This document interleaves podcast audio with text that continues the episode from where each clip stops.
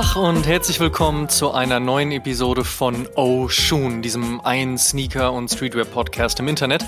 Mein Name ist Amadeus Thüner und in dieser Episode haben wir euch erneut eine Brand aus den Niederlanden mitgebracht. Hatten wir uns für unsere letzte Episode unter anderem mit Tim vom Putter zum Release ihres Nike Air Max One The Wave Packs getroffen und waren live beim Release vor Ort dabei, so befinden wir uns heute nur unweit von Putter entfernt am Damm. Dort um die Ecke, fußläufig so ja, ungefähr 10 Minuten vom Hauptbahnhof entfernt, befindet sich der Amsterdamer Flagship Store von Filling Pieces und mit ihm auch das Headquarter der Brand. Im Erdgeschoss der imposante wie cleane Store, oben drüber das bunte Treiben vieler Menschen an vielen Tischen, umringt von einer Glasfassade mit bestem Blick auf das geschäftige Treiben der Stadt und unzähligen Designskizzen, Fabrics und ähnlich kreativem Stuff. Man merkt direkt, this is where the magic happens. Dirigent dieser Zaubershow ist Guillaume Philibert. 2009 gründete er Filling Pieces im Gedanken, eine Brücke zwischen Streetwear und High-End Luxury schlagen zu wollen. Gab es damals derartiges einfach noch nicht. Noch war kein Virgil Abloh bei Louis Vuitton, kein Kim Jones bei Dior und keine Yoon An bei Nike. Dass ein Ye, formerly known as Kanye West, Luxusbrands aus meist französischem Hause mit den Streetwear-Staples aus New York oder den Sportswear-Brands mit Swoosh oder den drei Streifen kombinierte, das war ein Novum. Und dass bei der Pariser Fashion Show auch Rapper rumhingen, das war ebenso neu. But Hip-Hop taught us und damit war alsbald und nicht nur der Straße klar, dass es einen Paradigmenwechsel in der Modeindustrie geben würde. Streetwear meets High Fashion. Oder wie Heiß Nobiety so treffend titelte, The New Luxury.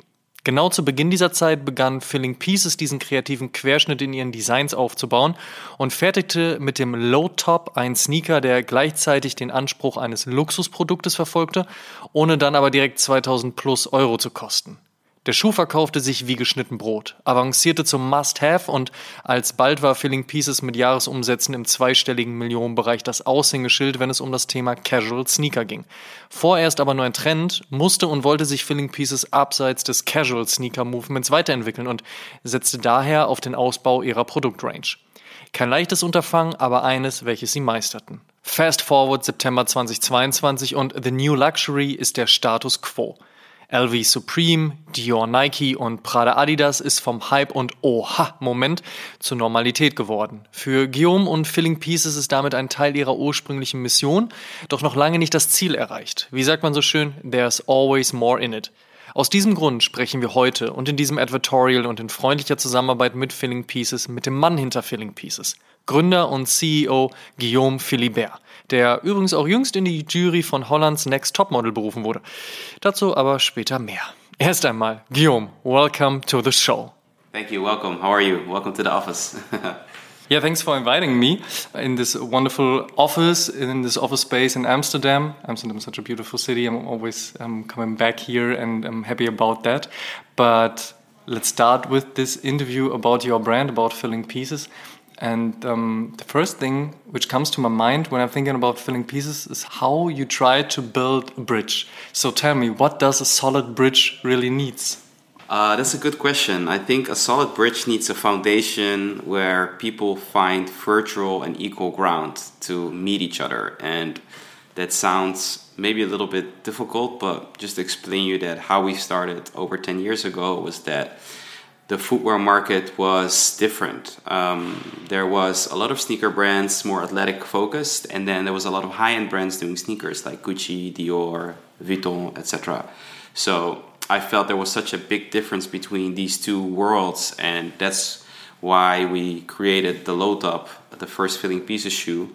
Um, to really build that bridge between these two segments, um, you know, streetwear coming from black culture, high end fashion was for the white elites. It's two different people, different worlds, and we wanted to bridge that gap and create fertile ground between these two uh, different segments. Eventually, the brand grew out to be way more than just a brand that was jumping in this niche that was that was there for for grabs because we saw this coming right i don't think is that we created this niche. I think that it was there and not a lot of brands were tapping into it. But I really, you know, at the age of 19, 20, saw these artists like Kanye West, Pharrell Williams wearing Dior denims with Jordans, right? I saw them wearing Margiela jackets with sneakers. And I, I felt that these two worlds, they were mixing so well together. And I figured out a way how to create a product for you know that niche, and I think that that's how we started.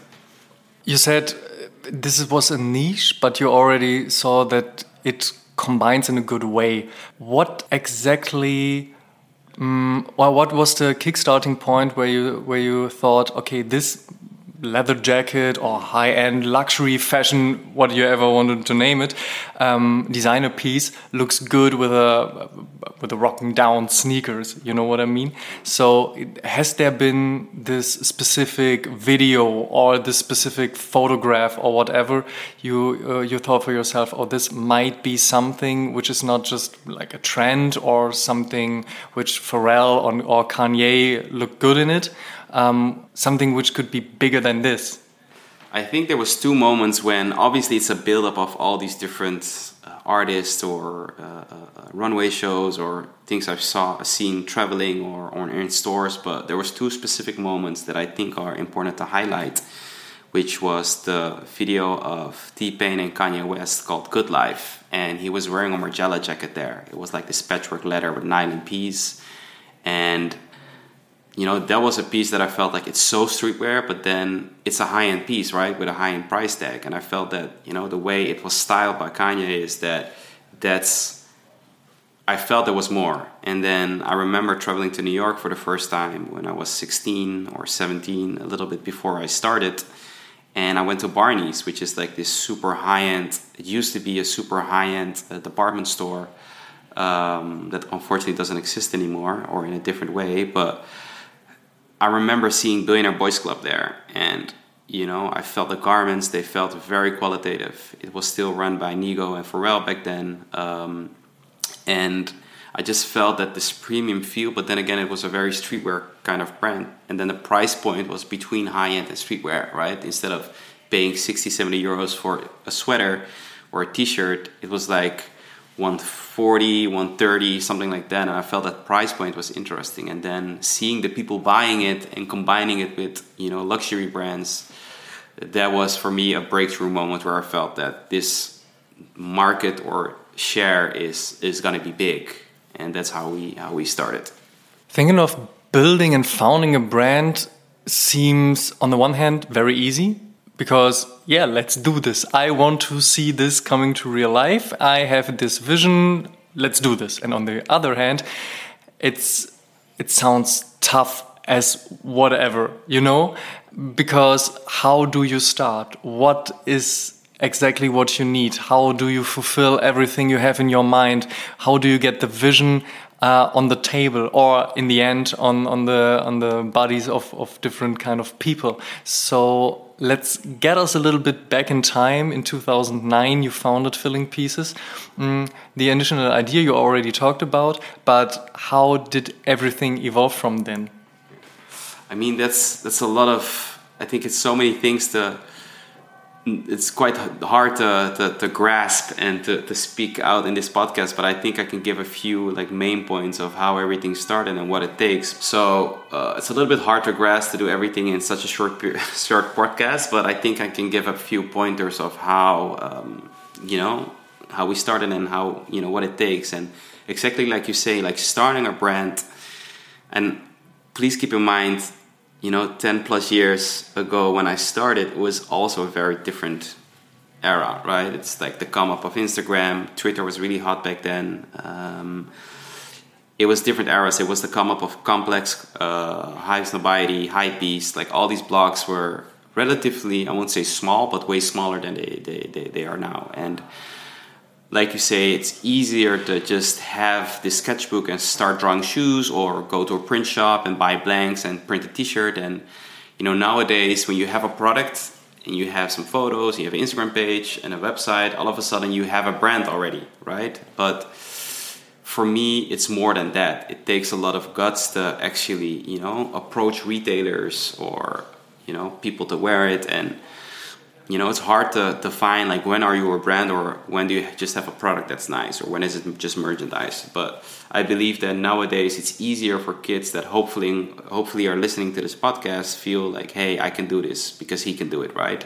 I think that's the the kind of premise of why we're doing things. And uh, to get back i think that how we started is that we had this shoe that was more premium than any athletic footwear out there. It was handcrafted. It had this formal look. You can dress it up, you know, with with with a nice trousers or just with denim or a tracksuit, and then it's more, I would say, streetwear. So we're in this sweet spot of how you could dress with the shoe or style the shoe, but then again, also we're bridging the gap. So we could go to these sneaker retailers and say like, hey, we want to be positioned in the right stores with the right accounts, but also at these department stores or higher end boutiques, we would be the entry price point product and sit next to these high end brands. So it was a sweet sweet spot for us. But then again, it sounds easier than it is because you have to save up money. You need to find the, the right uh, production facilities and developers to help you building a product then you have a sample then you need to produce it then from producing you need to ship it to stores or even approach stores and i think that uh, timing is very important i think we started the brand at the right time for the right product for the right price it was just during our post uh, economical crisis so people wanted to spend less but on better products and they didn't have the money to, to pay six seven hundred euros for a pair of luxury trainers and i think that this is where we entered the market at the right time. Um, and then again, you know, we didn't have any marketing budget, no advertising budget. It was just me with a few friends helping me out. And what really helped me is to, you know, get in contact and become friends with like like-minded individuals that had the same passion. And as you know, you know, the fashion industry could be very, you know, uh, uh, exclusive and not really acceptive. Acceptive. You had these gatekeepers that were like the editors, the buyers, the it kids that would say like, "Hey, your brand is cool or not." And if your brand is not cool, it's hard to enter that world. And what we kind of did is just to, you know, get connected with the right people. We were close to Black Rainbow in Pigalle in Paris. We were close to the guys from Daily Paper in the Netherlands and Patta. So that's how we kind of like created our own table and build our own successes. And this really helped me in the beginning to get the word out. Um, then again, you know, blogs like Highsnobiety and Hypebeast really wanted to post about the brand because they wanted to support a young business in this industry. So we had the help of a right uh, of a lot of people, and I think it's easier now to create a brand and go viral. Um, there's a lot of ways on social media to have the right product that has the right zeitgeist and just you know hit the nail and and you know hit the ground running and then all of a sudden your picture goes viral on instagram and you start a brand and i think this is the biggest difference between starting a brand 10 years ago when i started or nowadays that uh, it's not about the gatekeepers anymore it's about having a good product with a good value and, and, and, and relevancy and then you know if you build your community that actually supports and buys the brands or follow the brands on, on, on, on social media or pushes the brands that's way more valuable nowadays than back in the days. Before you needed to be in these cool retailers to be relevant. Now it's just if you have the crowd, if you have the fans, then you go viral and it's more moving towards direct to consumer, which is a very interesting space. So a lot of things changed, but I do think that it's all about having the right product, the right concept, the right relevancy, and then you know the right timing. I think those four things are very important to become successful in fashion you are in this industry for 13 years now yeah. with having an own brand. How do you keep on keeping on? Oh wow, yeah, it's it's so tough. Like every day, it's figuring out like where the market is going, where consumer behaving is going, where trends are going, and the difficulty is that you know within fashion, it's all about trends. And then again, we are a brand that have proven that we're here to stay. I mean, like you said, we're around for almost 13 years and we have a certain DNA, design DNA, or recognizability that people like. There's certain certain core values about design or the brand that people like. And if you want to expand and grow to different markets, or it is, you know, it's hard to not please everyone, and then again stay true to your to your to your values and your DNAs as a brand. So it's every day. Um, my secret is, I think, is surround myself by young people because they know what's coming on, what's relevant, or what the future is. But then again, you know, I'm in a good spot where at the age of 32, I do know the classic sneakers and the classic trends and the classic things that have been going on.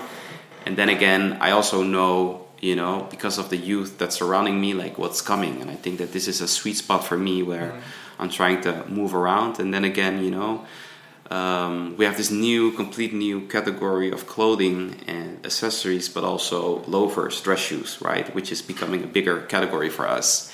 And um, this is also something that I see that there's so many releases, there's so many sneaker releases, and it's almost that everyone is just trying to hit the ground running and make a hit time after time. And I think that we are trying to like stay away from that a little bit and just focus on you know the core business of the trainers and sneakers that we are doing well that people you know know us for and come back for because we have so many customers that've been around for like seven plus years and buying the same shoe but then again they do expect innovation from us. So it's really like diving into details and innovating on the core silhouettes that we're doing but then again also looking for new opportunities to get more market shares and more consumers in that want to buy something else. And there's a lot of people that come in our stores and say like, hey, that low top or that core silhouette from you guys, I respect it. It's the foundation of the brand, but I'm looking for something a little bit more edgy. And we're also trying to build product that makes sense for this consumer, you know, to keep them part of the brand because you cannot serve everyone with one type of product. So the loafers is growing for us. I do see a big trend in,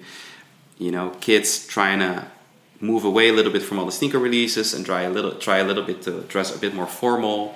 And this is where you know a lot of brands are are staying true to who they are and fulfilling that that void. Like my good friend Teddy Santis from Aimé Leon Dore, like who I met a long time ago uh, through our other mutual friend Ronnie Fieg, and he showed me a, a logo and a few fonts and uh, you know a mood board like, hey, this is a brand I'm gonna start. And it looked like very real. He's from Queens. It looks very Queens, but in a very chic way. And he stays true to his brand values and DNA forever. And it works for him. And that's why people wanna buy into him. And there's one conversation I had with him that I learned a lot from. He's like, I don't wanna do trends. I wanna build product and an aesthetic that's gonna be here for the next 30, 40, 50 years. And that's what he's doing. And that's what's working for him. So that's also what I learned from like for us the and I'm not saying that we're perfect, that we never jumped on trends, but it's just something that I've tried to avoid to build something that's everlasting.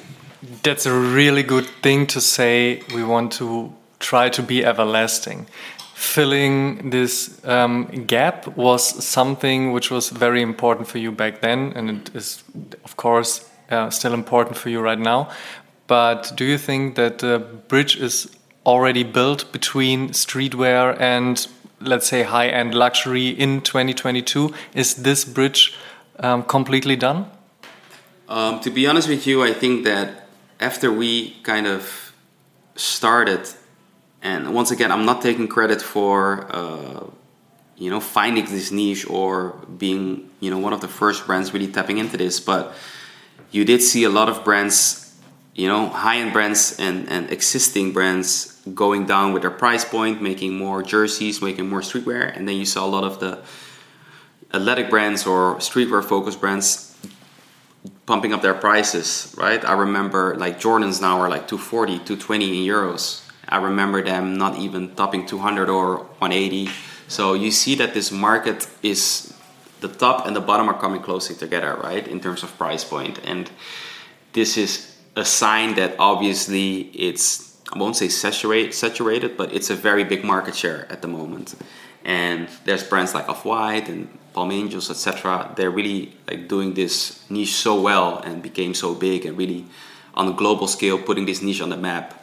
And I do think the the, the bridge is built between these two segments, obviously, because it's such a big market share and there's so many brands that are successful in it. But I do think that it's here to stay like it's not that streetwear all of a sudden is dead or people don't want to buy it anymore. Like it's mass market. It's like everywhere now. And I see, you know, grandpas wearing Yeezys and I see younger kids also buying high end pieces. So it's like it's becoming so big and I do believe it's here to stay, but there's still room for us to kind of design our own bridge and do things in our way and, and master that. I really like the the slogan. I guess High Highsnobiety really created like the new luxury. Yeah. In my opinion, it really puts together perfectly what's all about. Like luxury can mean anything. For some people, it's time. For other, it's product. for someone else is something completely different. But in the end, it uh, puts together what was back on what, what what was what is living on the street, like streetwear, where it's coming from, the origin of it, but. Um, on the other side, well done garments, not just a t shirt even if just a t-shirt can be something really special. Where do you get your inspiration from? Uh, good question. I think that to start with, the main inspirations is that um, you know, as filling pieces, we stand for, as we said, bridging the gap or bridge the gap in a more active way. Um, which means you know creating fertile ground between different people, cultures, and disciplines. So we get a lot of inspiration from people. The first word, um, you know, people's behavior, how they dress, what moves them, cultures, which speak about how people were raised, how people are, what they believe in, their values, their purpose, uh, which is also traveling, like meeting new cultures, or, you know, uh, I always love to travel and figure out how different parts of the world or what moves people in different parts of the world.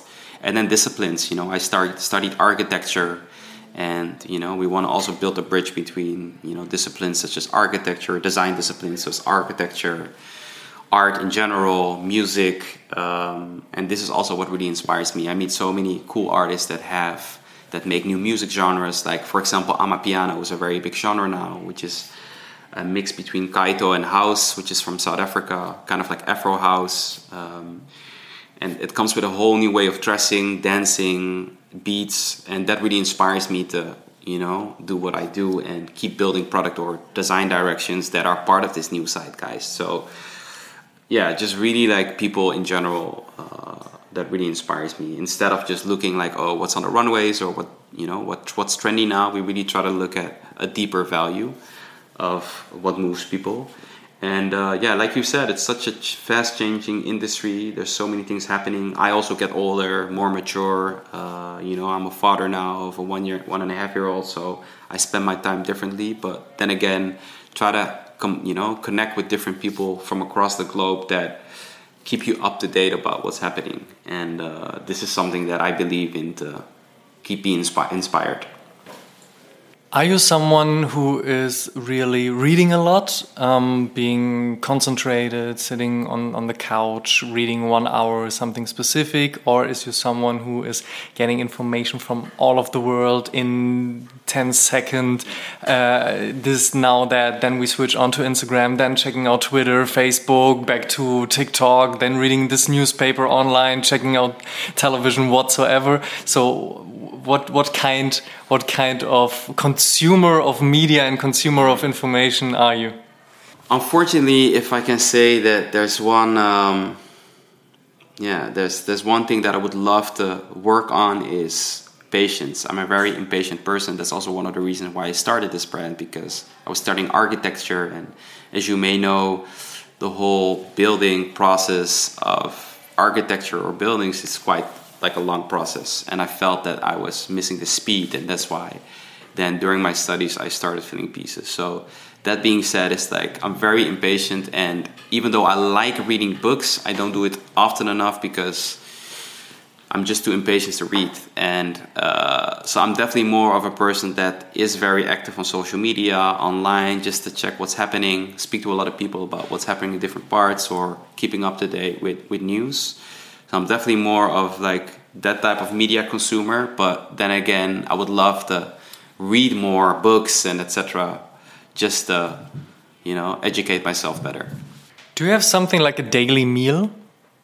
A daily meal? Oh, um, I mean regarding reading. Oh, um, yeah. There's obviously when I wake up, there's a few things I check, which is the news about what's happening, and even though um, that doesn't always relate immediately what I'm doing. It keeps you up to date about where the world is moving, right? And the older I get, the more I understand certain uh, consequences of political choices that are being made, or you know, global crisis that's going on with the environment. Like all these things are also influencing me how I run my business because besides designing product, I also have to run a business, right? So there's all these things that I that I keep up to date when it comes to the news. Uh, I'm a big Formula One fan, so I always read this few magazine or online magazines or you know places about what's happening uh, what's happening in Formula One.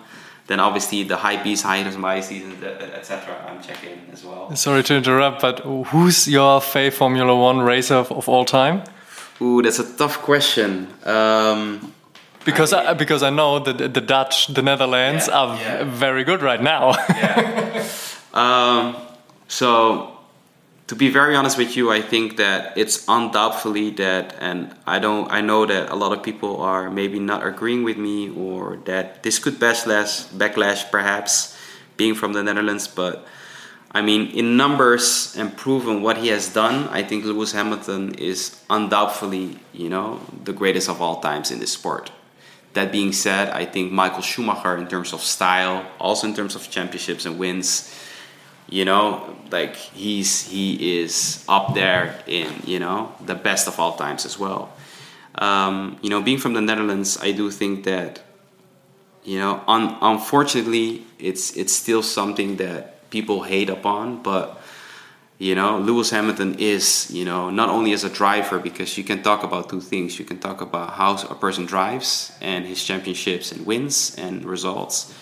But the other other side as well, like he is such a great person for this planet, an individual, what he stands for, how he speaks up, opens up about certain issues, and really has the same values as filling pieces, which is really try to create positive change, right?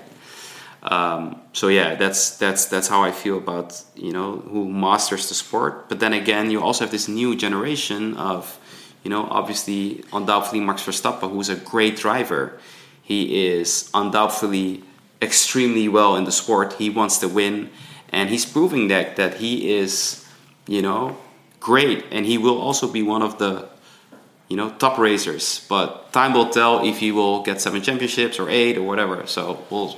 but politically right, I think they're both great drivers. But also like George George Russell, Lando, Lando Norris, all these young kids that have so much potential. Charles Leclerc to become great. But time will tell. You know. Yeah, true. Time will tell. When you're a fan of Formula One, do you love racing or even driving cars for yourself as well? I, I love both. I love automotive. Um, I love the sport in general, but I just like you know four wheels that go fast and everything that goes around that. I, I just love it. So uh, the German word is Fuhrpark. I'm not quite sure what the what's the Dutch word for a, a, a huge garage is. Oh, yeah. But are there many cars in your garage? Is there one specific car in your garage? Something you oh. really like, or maybe something you are having an eye on, maybe buying one day? I have uh, I have two cars. I don't have a crazy car, a car garage, but there's one family car which is higher. It's it's it's it's a British car uh, which I really like. It's very comfortable, and it's funny that. And once again, I don't want to sound like this arrogant guy that brags about cars because I love cars, but you know, it's a dream that I had to one day have a Range Rover for the family and a 911 for myself.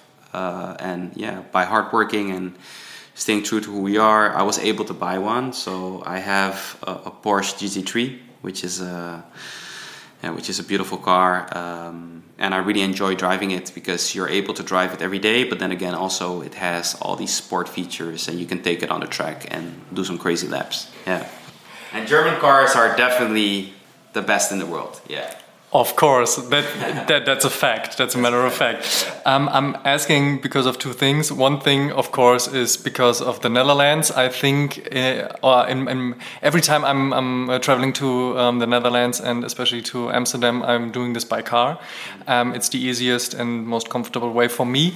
And every time I see as many cars on the street as bikes, which is kind of crazy because the environment and the city planning and so on are really taking care about getting getting cars out of the city, which I do think it's a good thing. But on the other hand, there's so many people traveling by car, driving with a car from um, Amsterdam to Rotterdam, which is just a half an hour drive or something like that. Um, and I asking it because on on the second uh, kind of thing, there are so many new collaborations between fashion brands and automotive brands. As you have seen uh, Fragment in Hiroshi Fujiwara doing something with Maserati. Then you have, of course, Virgil Abloh doing it with Maybach and um, Mercedes Benz. And the list is getting longer and longer. I guess there one day will be uh, coming out, like you said, Teddy Santis, Aimé Leon Dore, and Porsche, and so on. Is this something which mm, defines the I don't want to say elderly, but more mature or getting a little bit older, maybe having a little bit more money kind of streetwear scene?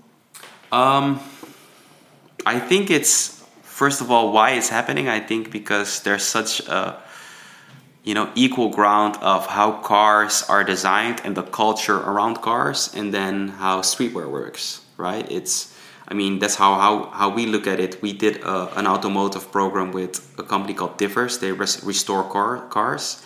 They normally do only Porsches, etc., but or they specialize in Porsche. But we did a Fiat Panda, which is a very cultural icon for a lot of people in Europe, at least. And um, it was the car that you were able to buy or you know was gifted secondhand when you were 18 and getting your driving license. So there's a big culture around this Fiat Panda that we wanted to tap into. Um, so that's why we really went in and bought two of the old ones from the 90s, early 90s, and completely stripped them down to the base and repainted everything and redid the interior and reworked on the engine, etc., uh, to restore the engine. And you know, it was great to work on an iconic design because that's what at Filling Pieces we are focusing on to make iconic designs that are everlasting, right? The 911, even though it keeps updating and getting more better and faster and cleaner, etc., it's still the same shapes, and that's something that I, as a designer, really embrace and, and, and like. So I do think from a design perspective, there's a lot of similarities about streetwear and car design and automotive. And then again, the cultures around it, people really you know, embracing or idolizing a certain car design. That's how we in streetwear idolize a certain shoe design or a designer or a brand.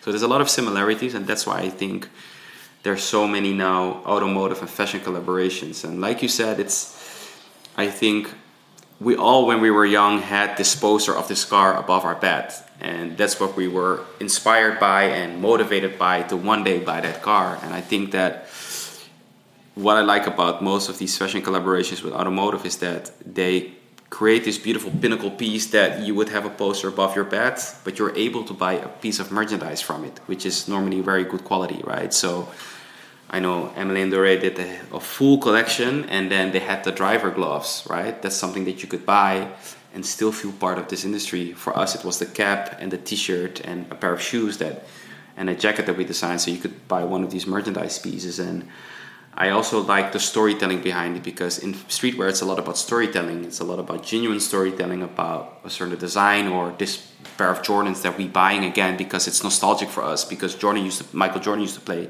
a game in it, right? So it's all about nostalgia, and I think that that's the same what the car industry is. And I re- personally really like the Kith BMW uh, project from Ronnie Fieg and the whole video with all these same cars tuned, etc. Like that's that's the environment that we're that we're buying into, and uh, so I really like where this space is going. One thing I really liked about this Kith BMW cooperation was that in the end he worked on uh, an older version and on the completely opposite of it and a newer version, and then gifted this newer version to his to his parents, yeah. which I thought was such a wonderful thing and such humble in no, I, I, wouldn't say in a bragging way because it's still humble, yeah. but you know what I mean. Like, okay, here to my parents, this wonderful new, completely up to date designed car, but it's by, by, myself and by my brand, and I really, really like that. And I'm very curious about what's going down with all these um, automotive meets, streetwear meets, luxury kind of thing, because as you said, it's all about like nostalgia and and the emotions behind that because like you said and I, I and I can't I, I can't emphasize this enough when I talk to different kind of people every time they coming up with it's about storytelling and it's something which is so important because it's not just about the product of course a good shoe has to fit your feet and has to be in a good quality and you have to wear it and it should look good but on the other hand it's about the emotion it brings with you you don't wear a Jordan 1 because it's the most most comfortable shoe in the world you wear it because Michael Jordan wore it and because it's the story behind it and nostalgia and so on and so on. So this is very important. It's great to hear it from you. And you already talked about how important people in the community is for you. Right now, we are sitting in your office um, above of the of the retail space in, in central Amsterdam. Uh, very busy and crowded uh, um, uh, things going on outside. You already shown me uh, around the office, and I see there's a, a DJ booth built up. Yeah. So having these people around the office, not just for work, of course, it's about the community and the culture, but tell me in your words how important is it for you to have this location and this kind of office? Because it's very wide and open space.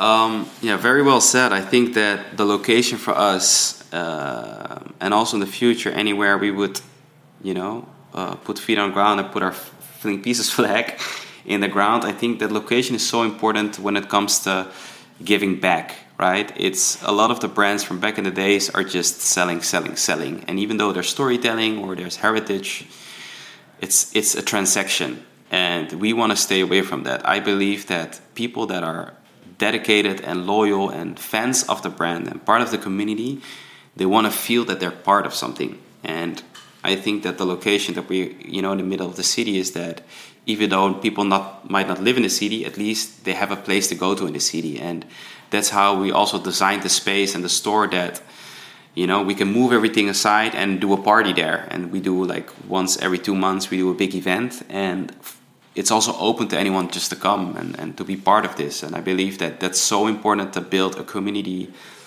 because those are the people that you know push your brand forward in, in good or bad times. And you know music is obviously a great tool and and platform to you know to find equal grounds because we all love this certain artist or that beat. And it's a, it's a way for people to feel free and feel welcome and not having the feeling of oh I have to buy something in the store just to go in or just to be part of the the, the, the, the, the place. And you know even though I believe that I don't really see it as a store. I see it more as a, a, cultural hub in the city where we do workshops and panels and also give back in terms of experience and etc. I do believe that you know there's people that buy the brand and like filling pieces for the shoes and the products, and that's great. I mean, that's what we need, and and there's people that want to know a little bit more about the brand or really become part of our community and go to our events and really support what we're doing. And you know, I love both different consumers, and I think you both need them to build and scale a brand and uh, be, become more known and respected. Yeah. Have you been to many skate shops back in the day?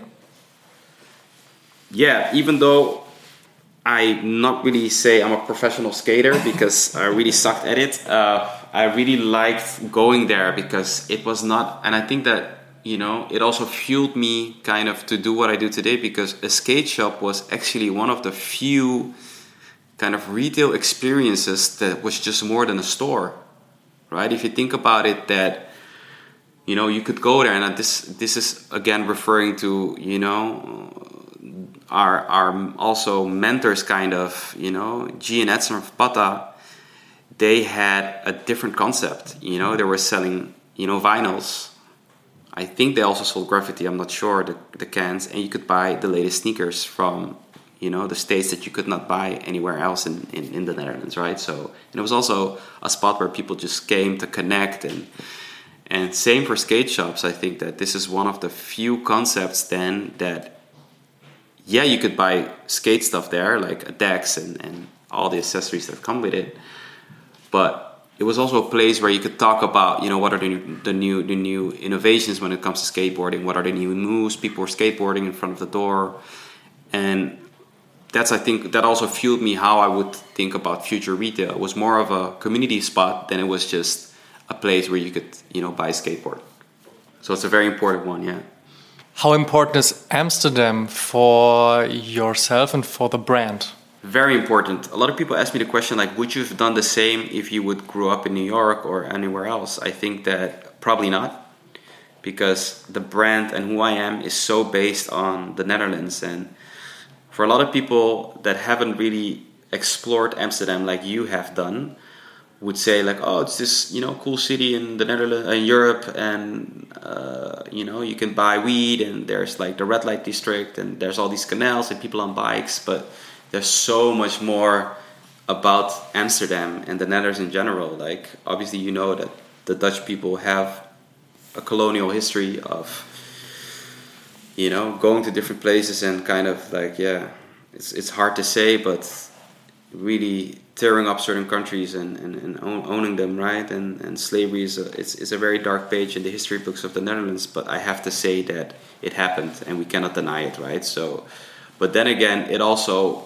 helped being the Netherlands in the future after to become a very multicultural country with so many different ethnicities, which, you know, all these different people brought different cultures and you know it's now very embraced and people can be who they are and that's also fueling who i am and how it's a melting pot of different cultures. And that's what you see when you walk into our store or into our office is that it's all these different faces from all different parts you know uh, you know of the city or different parts of the country or different backgrounds different beliefs sexual preferences different religions. And this is what really makes us who we are.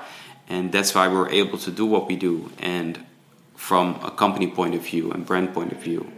But then again, also, you know, me going with the first samples to New York and Paris and London to the big cities to kind of find new retailers. It also was cool that you're from Amsterdam because it was this, you know, re- kind of rebellious place in Europe, and you know, obviously, you know, always the re- the the the the, the re- referation to uh, uh, the Patta, you know, like it was cool, you know, and I think that that also opened a lot of doors for filling pieces to be accepted, etc. So it really helped me doing what I do and how I started.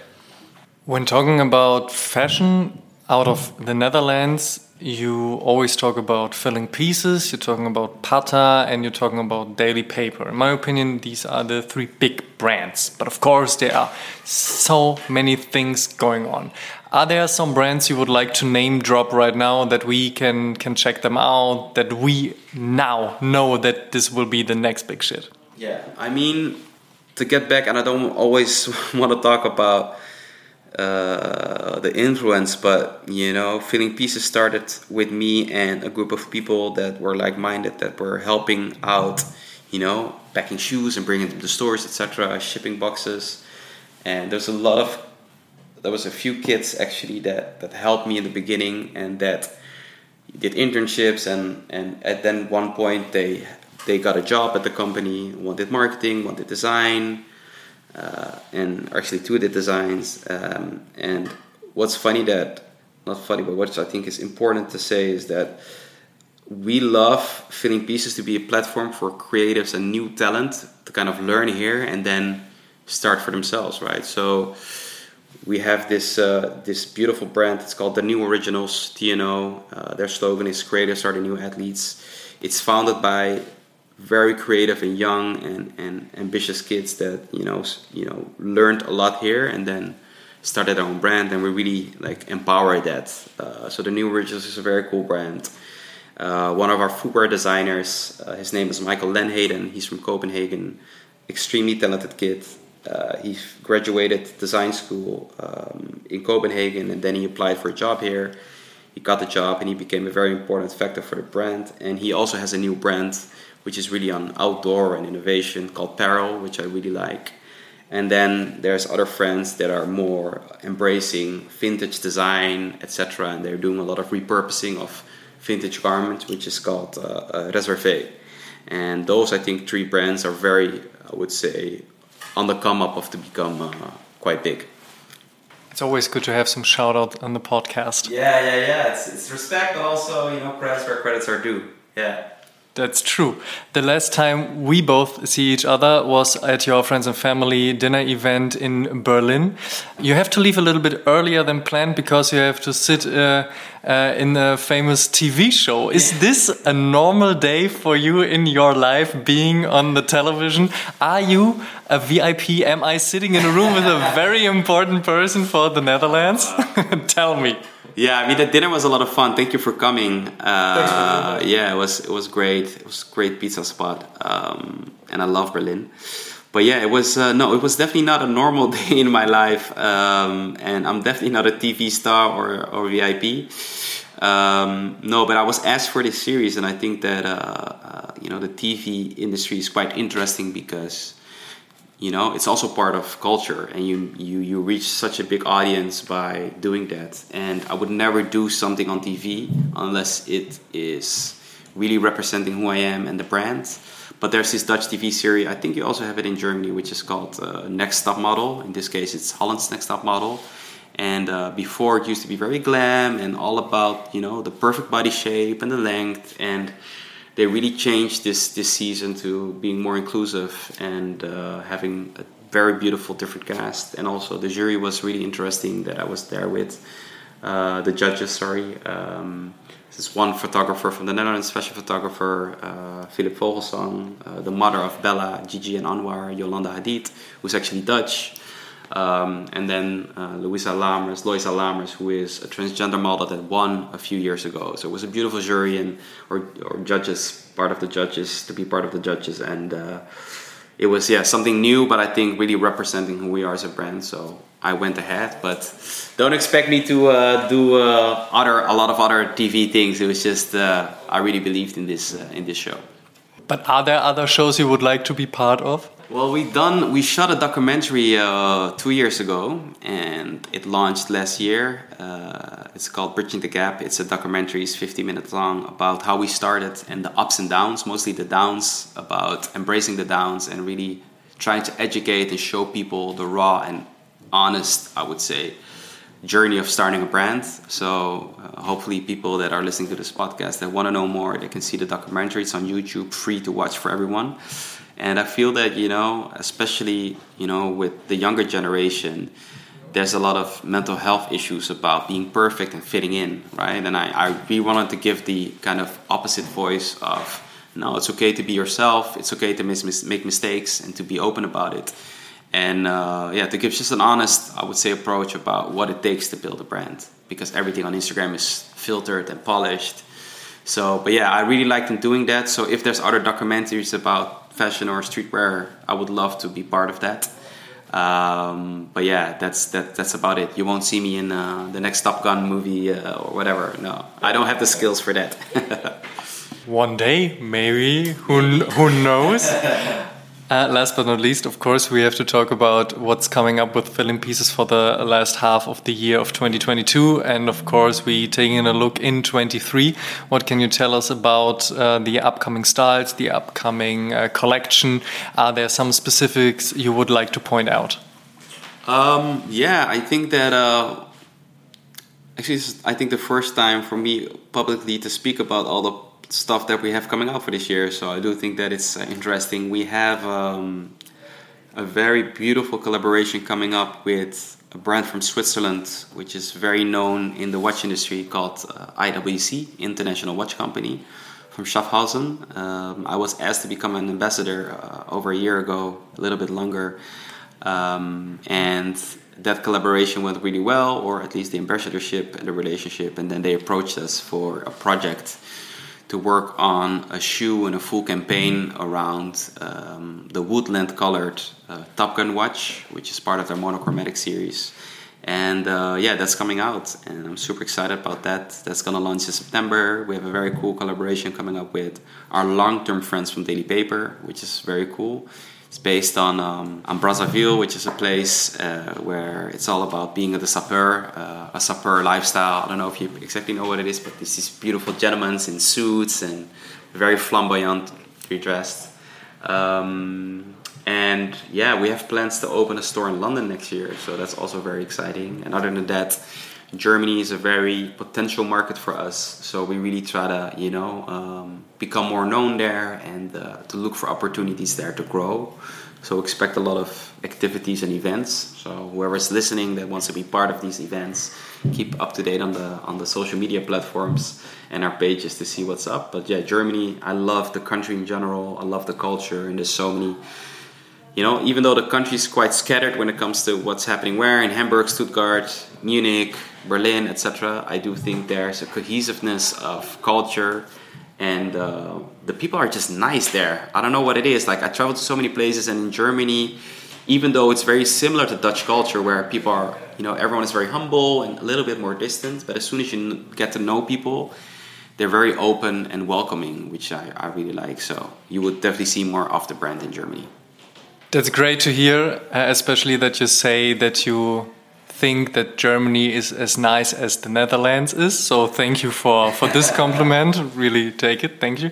but jokes aside, um, when you could only pick one specific, not like garment, because you have to dress fully yeah. to you know don't run around naked but if you could pick one specific thing which is very important for your own personal taste your own personal style even if this may be a watch a chain maybe what your wallet or whatsoever but what is the one thing you can't leave the house without and don't tell me it's your it's it's the ring for for you know you know because the the, the exactly, I was about to say that the be, wedding ring, no. because the wedding ring is something which is definitely on the list of course you can't take that that off.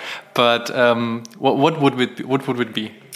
I think it's two items, um, and obviously an iPhone, but I'm not going to mention that. Um, it's this ring that I have, which is not my wedding band, but it's called a Mattenklopper, which is basically I don't know the German word, but it used to be this this tool where you clean your your you know when you when you enter a house, you have a welcoming mat. Um, and to clean that with, and in certain in Surinamese, the country I'm from, Suriname in South America, this is kind of uh, yeah a, a, cultural ring that a lot of the Surinamese people wear, and it basically is for good luck and to kind of uh, wipe away the dirt from the past and just focus on a bright future. So this really keeps me grounded and also remembering where I'm coming from, my roots, but also it's a beautiful accessory I think that really uh, uh yeah tells tells who I am and where I come from. And then I would say a pair of our loafers because it's just so easy to dress it up and dress it down. They're very comfortable. They're chic in a certain way. Uh, so yeah, those two items really, uh, I would say, translate who I am and what I cannot leave the house without. Yeah. These are very great picks, and I do know what you mean. It's this this crazy bat you yeah, use exactly. to to clean the mattress, as yeah. you said. And I definitely have my my grandma on on uh, on my mind who doing this kind of stuff, and I will visit her in a few days, and maybe I ask her about that because 100%. you know you know grandmas are always telling the greatest stories. I know, and they're very old school, so they're keep their like you know my aunties and whatever I don't have my grandmas anymore, but uh, yeah, they still had them at home, even though it's 2021 or 22 now. Uh, they still had them, so they still believe in the old school ways. Yeah. Yeah, sometimes the old cool, old school things are the best. 100%. Gio thanks for taking your time, being on this podcast. It was great to have this talk with you. Um, I will say it won't be the last time we are talking about whatever you're gonna do with filling pieces. We are very looking forward to that, to uh, whatever happening in 22 and the collabs you already mentioned and what's going down in 23. It won't be my last time in Amsterdam, so hopefully you will invite me again to your wonderful office. Thanks, that's what I wanted to have. I invite myself and you say yes, and we have it on record. So everything's fine. Gio, many thanks. Thank you. Thank you, guys. Und damit vielen Dank, dass ihr bei der 114. Episode mit dabei wart. Ihr könnt alle Episoden wie gewohnt kostenlos auf Spotify, Apple Podcasts, YouTube, Deezer, Amazon Music, Audible, Google Podcasts, Podtail, Podigy und bei allen anderen Streamingdiensten hören. Und wir würden uns sehr freuen, wenn ihr dem Oshum Podcast und unserem News Podcast O News dort folgt, wo ihr Podcasts am liebsten hört. Hört auf jeden Fall auch die aktuelle Folge O News und beantwortet die Frage der Woche, powered by StockX. Alle Einsendungen haben am Ende des Monats die Chance auf einen Sneaker-Gutschein im Wert von fetten 250 Euro. Wenn ihr diese Folge Oh Shoon übrigens in eurer Instagram-Story teilt und uns verlinkt, damit wir das auch sehen, seid ihr ebenfalls mit dabei. Schaut auch auf Facebook, TikTok und Instagram.com slash Podcast vorbei und interagiert mit uns und der Community. Checkt auf jeden Fall auch die Sneaker-Suchmaschine Sneakerjägers und werdet Teil der Sneakerjägers-Community. Supporten könnt ihr uns unter anderem mit einer positiven 5-Sterne-Bewertung bei Spotify und Apple Podcasts. Über 600 positive Bewertungen hat Oshun auf den Plattformen schon und eine Apple Podcast Review würden wir hier gerne mit euch teilen. Megadance schrieb Oshun Podcast You Make My Day und das mit jeder neuen Ausgabe. Vielen Dank. Tut uns einen Gefallen und supportet die Podcasts und erzählt mindestens einem Freund oder einer Freundin, die sich für Sneaker und Streetwear interessiert von uns. Show some love. Dankeschön. Wir hören uns in der nächsten Episode wieder. Bis dahin, beste Grüße aus Amsterdam. Macht's gut.